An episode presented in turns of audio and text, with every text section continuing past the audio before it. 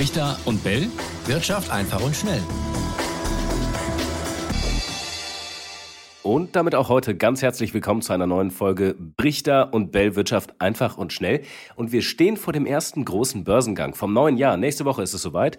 Dann geht der IT-Anbieter Jonos aufs Parkett und wir wollen das zum Anlass nehmen, mal auf das Jahr zu schauen. Welche IPOs, äh, so nennt sich das ja immer, Initial Public Offering, erstmaliges öffentliches Angebot, ähm, sind zu erwarten, Raimund? Äh, vielleicht gibt ja dieser Jonas-Börsengang schon eine kleine Richtung vor. Das äh, ist ja jetzt schon, so sagt man, womöglich eine Enttäuschung, die da auf uns zukommt. Ja, das kommt darauf an, wie man sieht. Ähm, hallo erstmal ihr da draußen. Ich äh, glaube, dass äh, erst muss man mal sagen, was Jonas überhaupt macht. Jonas macht ein Webhosting-Geschäft, also entwirft und ähm, betreut dann Webseiten für Privatleute, aber auch für kleine und mittelgroße Unternehmen. Ähm, das darf ich sagen, ich selbst bin auch Kunde meiner Webseite. Das Manko dieses Börsengangs ist folgendes. Normalerweise sagt man ja, sollte durch einen Börsengang das Unternehmen auch frisches Geld bekommen von den neuen Aktionären, die dann eben die Aktien kaufen. Das ist in diesem Falle leider nicht so, denn hier machen die Altaktionäre, und das ist vor allen Dingen eins und eins, ist ja bekannt. Es ist übrigens ja auch das Kerngeschäft von eins und eins. Ähm, damit hat quasi ähm, der Herr Dommermuth, der eins und eins Chef, vor Jahren, Jahrzehnten jetzt inzwischen schon angefangen. Und äh, er braucht auch Geld. Er hat sich ja, ich sag mal, in das Abenteuer 5G gestürzt. Dafür braucht er Geld. Und das ist wahrscheinlich auch mit ein Grund, warum er Ionos jetzt mit einem anderen Partner, der auch noch beteiligt ist, an die Börse bringt. Okay, aber das Unternehmen kriegt gar nichts davon. Nein, die Altaktionäre, die machen Kasse, die verkaufen Aktien und denen fließt dann das Geld zu, in diesem Falle also zum Beispiel eins und eins. Und warum dann dieser Börsengang überhaupt? Ja, weil man wahrscheinlich Geld braucht. Das ist meine Vermutung zumindest. Mhm. Ähm, für das 5G-Geschäft, das kostet ordentlich.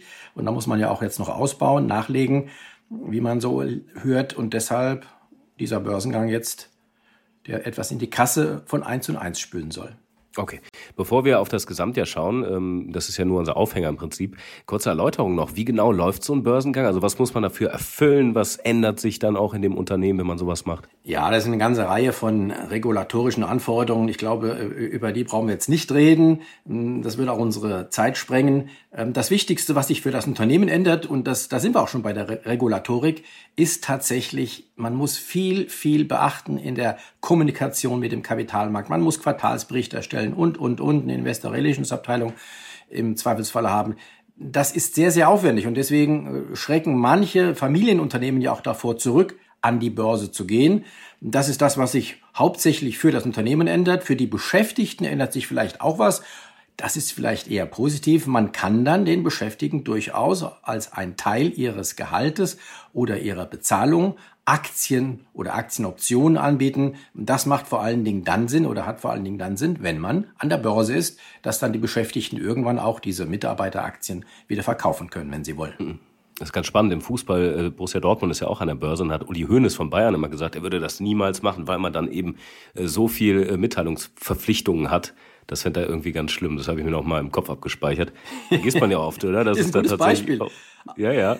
Also gerade im Fußball ist es ja auch immer spannend. Ja. Gibt es ja doch ein paar Clubs, die da sind. Auch wenn die Bayern kein Familienunternehmen mehr sind, aber ist ein gutes Beispiel. Der hat völlig ja. recht, der Uli Hoeneß, ja. Jetzt war ähm, war es keine leichte Zeit, sage ich mal, für Börsengänge. Ähm, gerade im vergangenen Jahr Ukraine-Krieg, der gestartet ist, hohe Inflation, die steigenden Zinsen, die unsicheren Konjunkturaussichten. Das hat viele Unternehmen abgeschreckt. Ähm, wir hatten letztes Jahr im Prinzip ja nur diesen einen dicken Börsengang von Porsche, haben wir ja auch drüber geredet. Also ist da noch viel in der Pipeline, ja, also ähm, noch viele, die es womöglich aufgeschoben haben. Ist da ein ähnliches Highlight wie Porsche mit dabei in diesem Jahr? Also was, was erwartet uns? Also was man so hört äh, am Markt und auch lesen kann in den äh, diversen Medien, äh, gibt es einige, die schon tatsächlich an der Pforte zur Börse stehen. Ganz bekannte Namen, diese Top-Unternehmen, auch gerade wie Porsche, sind nicht dabei. Ich will mal ein paar nennen. Da gibt es einen Prothesenhersteller Otto Bock, der an die Börse will. Dann Schott Pharma. Äh, wir kennen ja alle den Konzern Schott und da ist die Pharmasparte ausgegliedert worden. Die machen ja vor allen Dingen Impfstoffbehälter, Glasspritzen und so weiter, haben natürlich jetzt auch gut äh, verdient durch die Corona-Krise. Vielleicht auch äh, ein bisschen spät, jetzt dieses Unternehmen an die Börse zu bringen nach dem Boom. Dann gibt's Stepstone. Die waren auch schon mal an der Börse bis 2009. Das ist ja die Jobbörse, die gehört zum Springer Verlag und der mhm. möchte jetzt äh, Stepstone an die Börse bringen und dann noch vielleicht äh, erwähnenswert Nucera. Ich glaube, sie, so sprechen sie sich aus. Das ist die Wasserstofftochter von ThyssenKrupp. Auch die soll in diesem Jahr eventuell noch an die Börse kommen. Wobei die Unsicherheiten sind ja jetzt immer noch da, oder? Auch wenn wir jetzt an den Aktienmärkten sehen, ist ein bisschen Beruhigung reingekommen, ein bisschen mehr Vertrauen wieder in, in die weitere Entwicklung. Aber sie bleiben ja erstmal, ähm, also weiter Vorsicht geboten. Macht das was mit den Börsengängen aufs Jahr gesehen? Also finden die zu bestimmten Zeiten statt oder was kann man da feststellen? Ja, man kann tatsächlich sagen, je besser die Börsen laufen, die Aktienkurse, je besser der DAX läuft, desto mehr Börsengänge gibt es. Das haben wir ja gesehen. Im Jahr 21 lief der DAX hervorragend. Es gab viele Börsengänge. Im Jahr 22 lief er schlecht. Es gab kaum Börsengänge, außer Porsche. Und deswegen kann man sagen, also wenn der DAX so weitermacht wie im ersten Monat, Januar, also acht Prozent rund, dann könnte es tatsächlich noch eine Welle von Börsengängen geben. Aber das müssen wir erst mal sehen. Wie spontan kann man sowas machen? Also wie viel Vorbereitung braucht so ein Börsengang? Muss man das erst beantragen oder? Ja, ja, klar muss man das beantragen vorher und, und so weiter und so weiter, diese, diese ganze Regulatorik. Aber sowas wird ja auch langfristig vorbereitet. Und dann kann man sagen, wir haben uns so gut vorbereitet, dass wir jetzt, sagen wir, in vier Wochen, acht Wochen an die Börse gehen können. Das machen viele Unternehmen, die halten dann noch still, aber sie sind bereit. Und wenn dann der Kapitalmarkt, wenn die Börsen gut laufen, dann schlägt man zu. Apropos gut laufen, wie es laufen kann, zeigt ja ein Blick auf 2021. Da gab es ja äh, viele, teils auch sehr erfolgreiche Börsengänge. Du hast dir das mal ein bisschen genauer angeschaut, oder? Was, was ist da äh, hervorgestochen? Ja, ich muss aber sagen, das Ergebnis fällt tatsächlich richtig ernüchternd aus, mhm. möglicherweise auch erschütternd. Ich habe mal zehn Börsengänge des Jahres 21 äh, mir genauer angeguckt. Der Durchschnittsverlust vom ersten Börsenkurs gerechnet per dieser Woche liegt bei 56 Prozent. Also wow. die 10 haben insgesamt 56 Prozent verloren. Das geht ähm, in der Spitze, was die Verluste anbelangt, von 85 Prozent der Autohändler, Online-Händler Auto 1. Dann gibt es zwei Kandidaten, die haben 80 Prozent verloren seit dem ersten Börsentag. Brillen, Online-Unternehmen Mr. Specs, Computerunternehmen Cherry ist dabei. Es gibt aber auch tatsächlich auch Unternehmen, die wir alle vielleicht kennen. Eltern, Großhändlern. Du hast sicherlich schon mal was von den Tony-Boxen gehört. Die Tony-Boxen. Ja, die Tony-Boxen. Ja, das sind quasi die Kassetten von früher, ne? Genau, aber das ist ja ein ganz neues Highlight und da geht eigentlich jedes, jedes Kleinkind fährt darauf ab, ne? So was ich zumindest gehört habe. Die sind auch an die Börse gegangen im Jahr 21 mit 40 Prozent Verlust seitdem. Also, es nutzt da auch nicht viel, wenn man da äh, ein tolles, äh, vielleicht äh, Geschäft hat im Hintergrund.